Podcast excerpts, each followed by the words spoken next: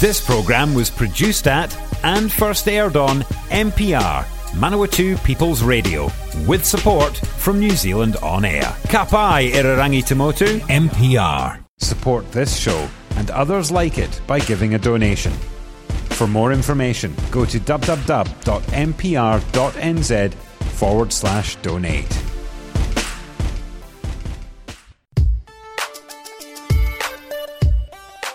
Morena no mai kiti korero. Welcome to the catch up on Manawatu People's Radio Te Reo Irarangi Ona Tangata o Manawatu. Uh, it is Friday morning, and so it, that means we speak to MP for Palmerston North, Tangi Utikere. Good morning to you, sir. Morena Fraser, good to chat. Uh, yes, indeed. Uh, last time we were uh, broadcasting from my daughter's bedroom. I'm now in my bedroom. Uh, and oh. we spoke to Ian McKelvey in my dining room yesterday. So we're getting around the house. Well, uh, there you go. By the end of, of lockdown, who knows where that last session may may end up. But uh, as for me, I'm, I'm still at home, obviously, um, and talking to you from the same spot I was uh, last week. Very good. Um, let's talk. Uh, we, yesterday, we had uh, a pretty uh, long conversation with Ian McKelvey with regards to COVID. It's probably a, a, a sensible place to start. Um, he is hopeful that we can see some descending through alert levels when we hear the announcement later today. Um, obviously, you can't tell us anything before the Prime Minister does, but can you give us an indication if things are going somewhat to plan? Uh, Ashley's plan, the, the Prime Minister's plan?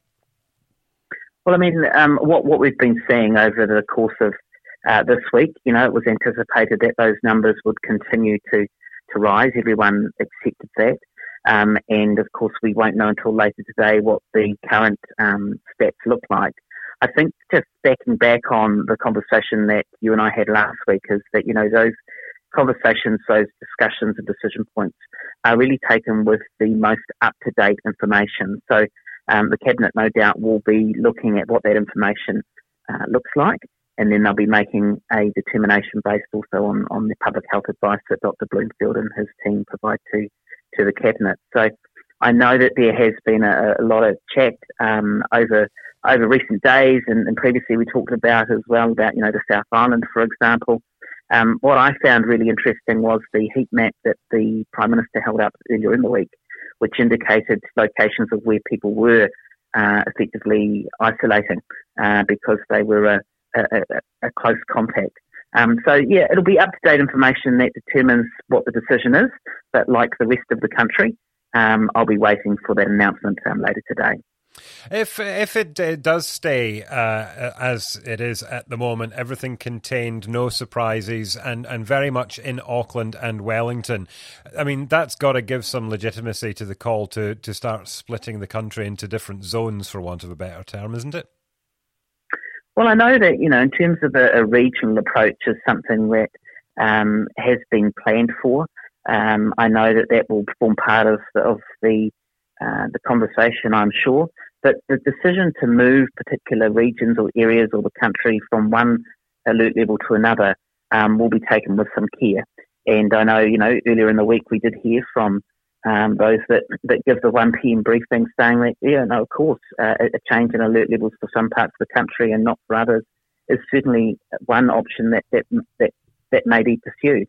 Um, but again, that's a determination and a decision that will be taken uh, once all the advice is given and uh, it's safe to do so. Just turning to vaccines, obviously there's been a lot of criticism from the, the opposition benches, for want of a better term, although they're not sitting on them at the moment. Uh, particularly Judith Collins. I mean, Judith Collins said that Chris Hipkins uh, should resign. The only reason he won't is Labour doesn't have the talent to replace him. Uh, but that's, I mean, th- those are those are fighting words to, I guess, try and illustrate how serious they feel uh, the the the failures of the vaccine rollout have been. Well, I mean, you know, the, the leader of the opposition can say what she likes, and I obviously would refute that. We've got fantastic talent um, in Labor, but perhaps that's that's a conversation for another day. Um, in terms of the vaccination, that there is obviously a focus on ensuring that those that are able to get the vaccination um, do. And you know, just this week we passed a, a milestone in, in, terms of having over three million, um, well, more than three million, I guess, doses of the vaccine having been administered. Just under uh, what, 2 million of that as a first dose and, and just over a million as second doses. So I think it's really important that, you know, the, the, the vaccine rollout has been scheduled. It had been quite clear that this was going to be the year of the vaccine. Um, and what we're seeing are opportunities for members of our community, you know, those that are 30 and over have recently come on spec and from the 1st of um, September, um, it'll be an open opportunity for anyone to, to go ahead and book. And if there is one message out of the conversation this morning uh, from me to uh, listeners, it would be to take the opportunity to make a booking um, and to ensure that you're uh, in line to receive your vaccine. But I, I, I take your point that it that, that it's happened swiftly now, but could it not have happened this swiftly a couple of months ago? Well, I think it's really uh, important to note that the Pfizer vaccine, which is you know one of a number of options, it's the option that um, New Zealand has gone with, and that had been scheduled in terms of its arrival of the doses was was staggered during the course of the year. So things are on, on track. I had a conversation with the um, DHB chief executive just a couple of days ago. The team and I uh, each week have been also monitoring the the percentage of vaccine being delivered against what was on target. You know, this time last week, I think in the mid central area, we were looking at 102% of what the target was. And so that was part and parcel of the plan. So this has been the year of the vaccine. It was something that was, was planned for. It was something in terms of the arrival of uh, the Pfizer vaccine being scheduled to uh, land on our shores at particular times during the course of the year. That was part of the arrangement with Pfizer. People have to also understand that there are obviously implications around the storage capacity for the vaccine. This is not simply a vaccine that you can uh, chuck in the fridge. There are specific requirements that need to be met. There was a requirement for um, flow on infrastructure to be put in place to make sure that when we receive the vaccine that they were able to be stored appropriately, that they can be transported. So um, I, I, I, know that there is a call for um, a, a, ramp out, if you like, of, of the rollout. Um, I'm, I'm comfortable locally here with how things have panned out. Um, and I know that given that it was the year of the vaccine, that, that that's what we've been delivering. Uh, Judith has been uh, vocal on a number of issues this week, uh, her dissatisfaction with the government uh, notwithstanding.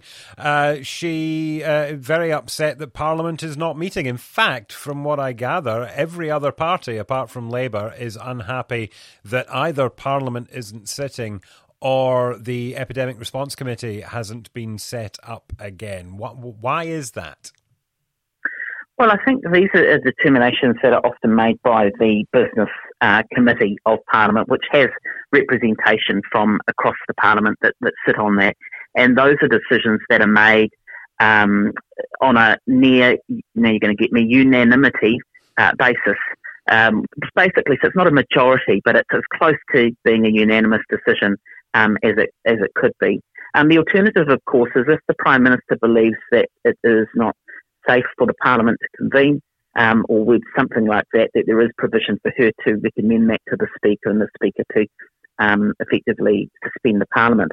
So, uh, given that you know we were dealing with the Delta variant, um, the the safest course of action was to keep people home.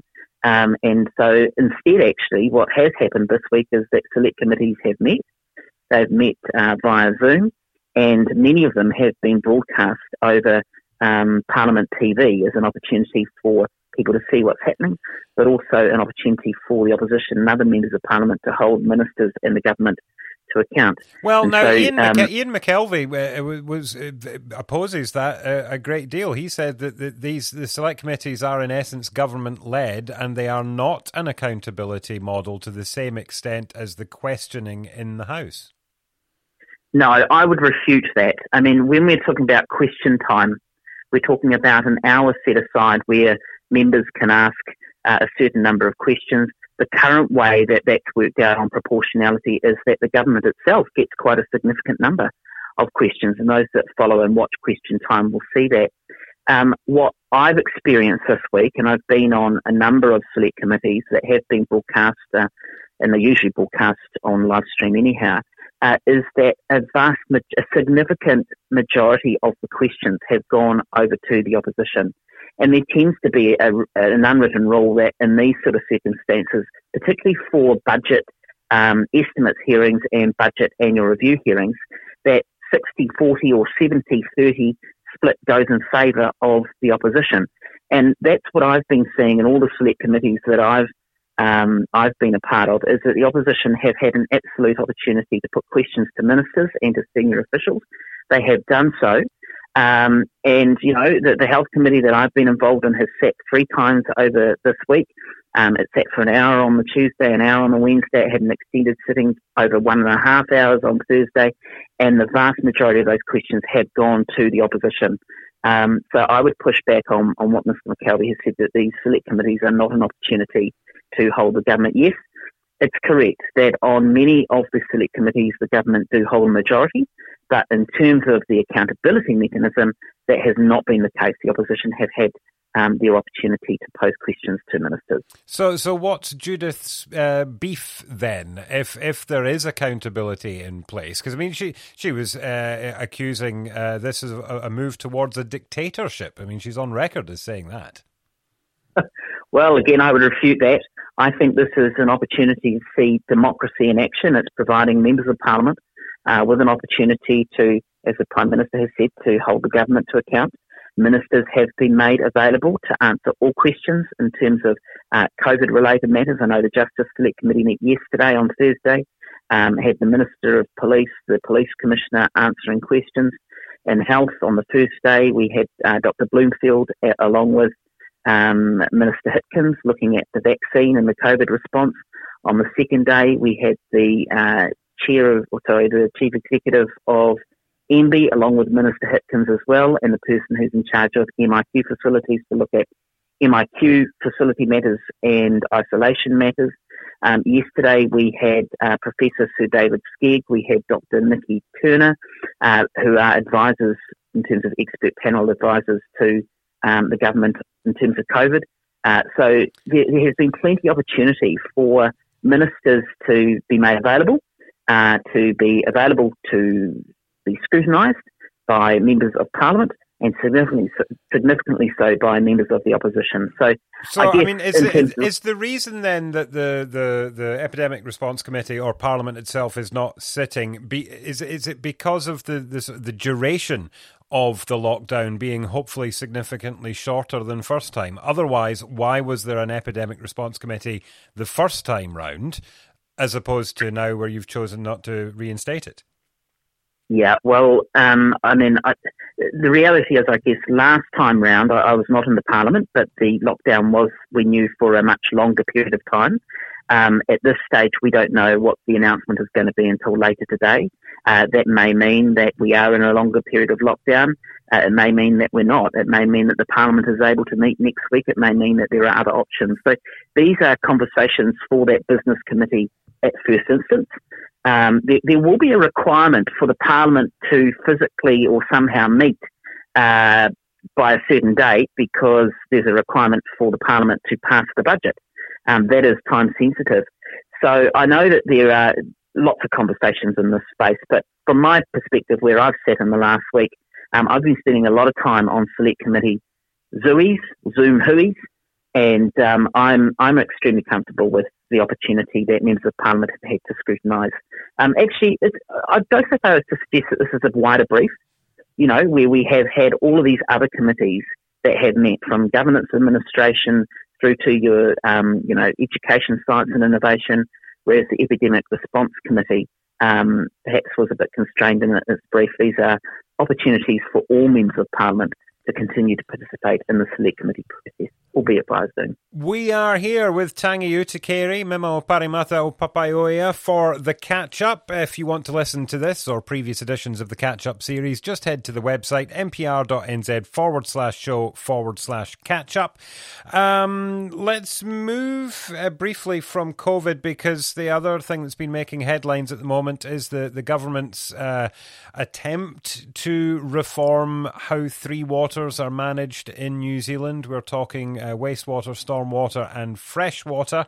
Um, most people who listen to the catch up on a regular basis will know roughly what's going on. Uh, the government is hoping to carve the country up into four uh, regions, in essence, agencies to to manage that, um, and and taking responsibility. It seems for the infrastructure that the councils have been running hitherto. Uh, councils uh, not happy with it uh, from the get go, to be fair, and no amount of sort of meetings and, and discussions have seemed to allay the fears or answered the questions of local government. And now they are writing, um, I'm not going to say in their droves, but a number of councils have written to the Minister for Local Government, uh, Nanaia Mahuta, um, saying, stop it, just pause it. This needs more time. It's not working. Um, this is not going well, is it? Well, I mean, you know, it, it's it's fair to say, and we've talked about this on more than one occasion, um, that you know I was at the LGNZ or Local Government New Zealand conference, which is a gathering of um, of local, the local government sector and then some, actually, where the minister talked about, you know, that this was a form of reform that was really important, that it was important for the future of the country, but also for communities. I appreciate that there are some c- concerns that have been expressed um, by some councils um, not too far from here as well.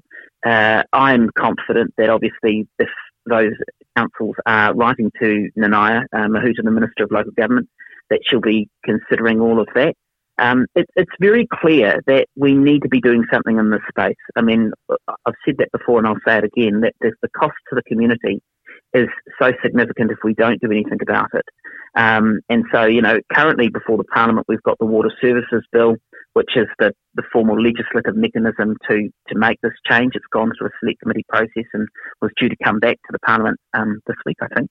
Um, so yes, I, I, appreciate that, that it's come at a time when, of course, our own local council uh, earlier in the week is making decisions about its wastewater um, consenting um, opportunities and what it intends to do moving forward for the future. It's. Um, I wish I could remember specifically what uh, Mayor Helen's example was for this, but she was very clear that she said that the, the, the, the plan as it stands at the moment is is in essence one size fits all. In that it would treat residents of Auckland in precisely the same way as residents in Tokomaru. It's and and obviously their their needs, their infrastructures, the way things work are entirely different. Um, how is how is this going to be addressed? How is that concern going to be addressed moving forward if the government decides not to pause and to push on? Otherwise, it sounds like a lot of councils are going to opt out. Yeah, I, I think I'd make two points um, in, re- in response to that. The first is I get that some communities will be informed by the fact that they have perhaps already gone through a process where they have um, renewed a consent or, or undertaken some uh, additional infrastructure or new infrastructure has been put in place to meet the needs of their local community.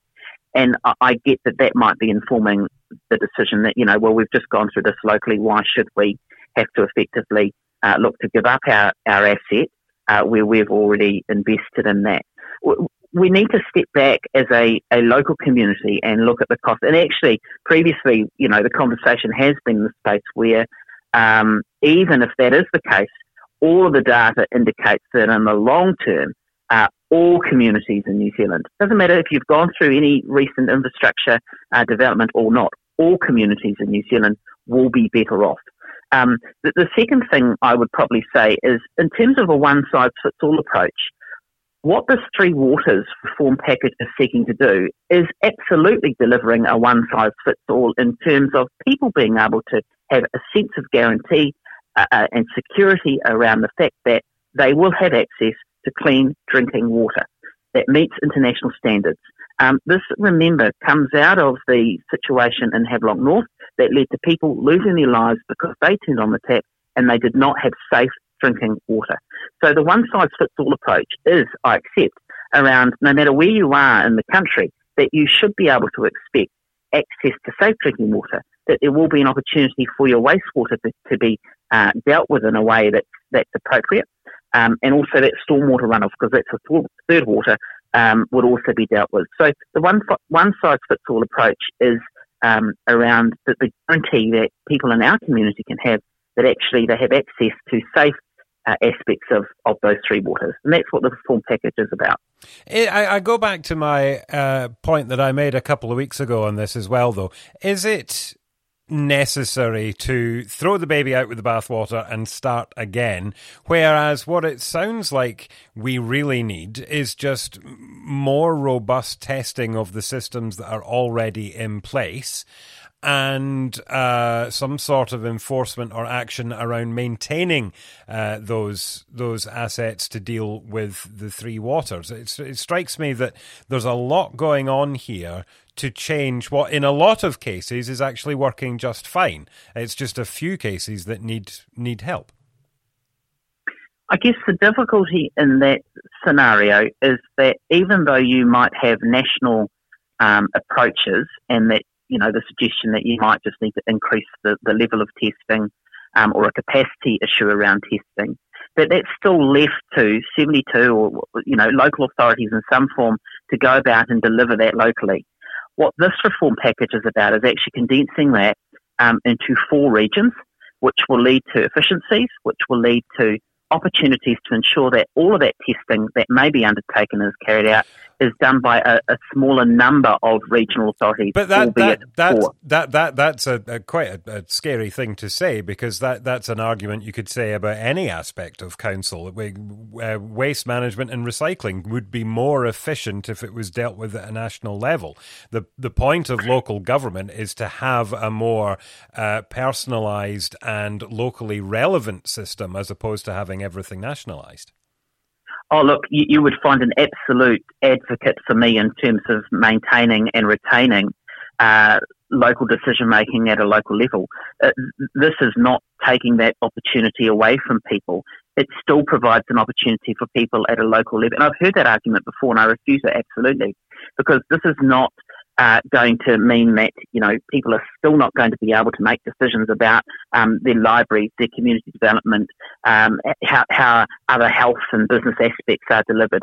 There is absolutely still a role for local councils and local decision makers to make decisions in their communities.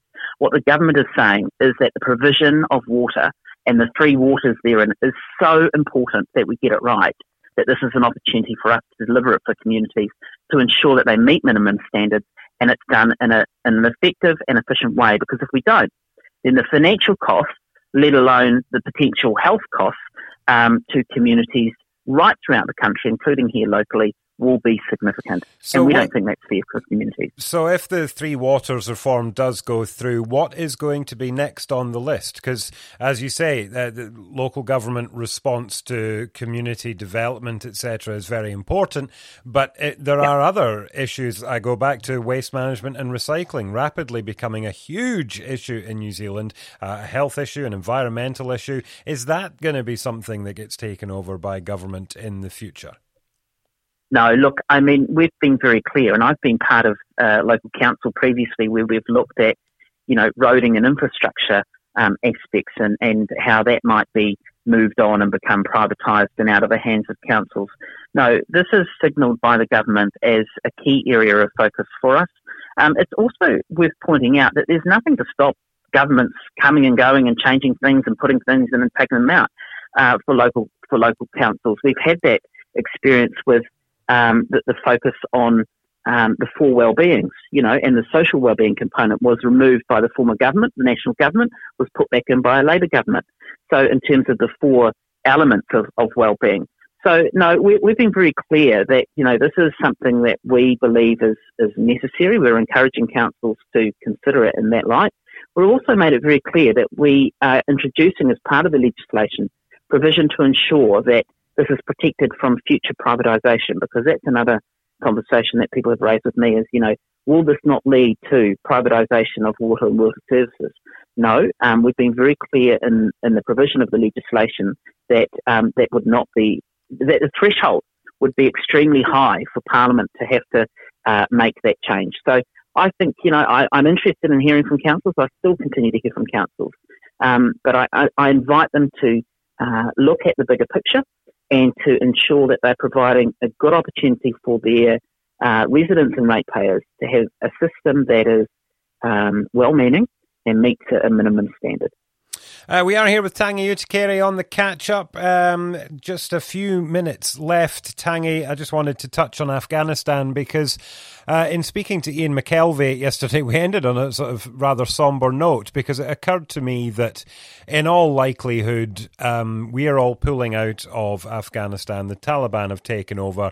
At some point in the near future, we are going to hear, I'm quite sure, of some sort of horrid uh, human rights violation over there. And I put it to Ian, how long is it going to be until we're, we're back there trying again? And he said, no, we, we won't be going back. We'll, the world will just watch on now. We've tried and we can't help. Is that, is that really the situation? Well, what I will say is, following on from my comments um, to you last week, is you know my office has, has had a large number of requests from local Afghani families that are really concerned about um, their loved ones and wanting to repatriate them to New Zealand. And we've been we've been spending a lot of time as an office and as a team working on uh, those cases and, and advocating for constituents we all know uh, at this stage that you know, and, and, it's fairly public that, that that time frame is through to what the 31st of August, which is when President Biden has said that you know the US will will effectively withdraw by that date. So my focus, actually, my immediate focus, um, including as recently as, as last night, is on advocating where I can uh, to um, those that, that are making these decisions to try and get a level of support for um, Afghani family members who have here in Palmerston North who have loved ones over in Afghanistan who are desperately trying to uh, be repatriated. So that's been my focus over the last um, few days, and it continues to be the focus for the team and I. Um, and you know, as I said last week, the, the, that we've seen coming through from Kabul, from wider Afghanistan, are, are really distressing. And so I don't, I don't want to talk about what might come in the future. My focus actually right here, right now, is on supporting our Afghani uh, communities locally. Fair enough. Um, so it, it's Friday morning. Uh, very soon we will see, uh, pre- presumably, the Prime Minister, because it's a big announcement, and Ashley Bloomfield on stage. Uh, no indication of uh, what might happen really at this stage. But is is it a case of either stay in lockdown or move down one level, or do you think some areas of New Zealand may see a, uh, maybe down to alert level two? Let's be optimistic. Well, look, I, I, won't speculate on that. Like you and others, I'll, I'll hear at one o'clock um, based on the most recent up to date information or later today um, what, what that outcome is. But I think it's fair to say that there are a number of different options.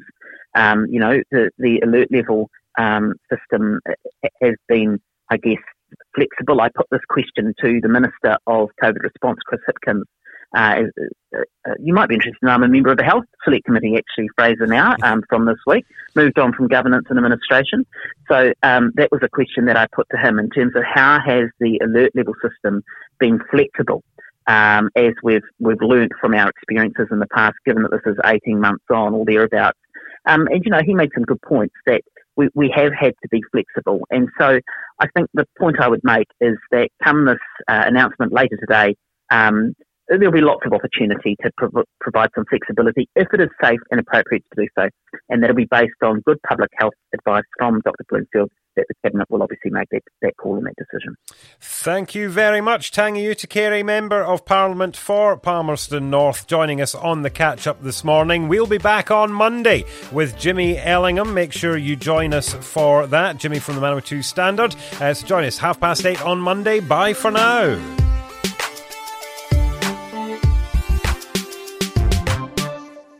If you're a fan of MPR, listening to our podcasts and live stream has never been easier. Just search for accessmedia.nz on the App Store or Google Play and download the app with the kiwi fruit logo. Once you've got it, pick Manawatu People's Radio from the list of stations and go find your new favourite show.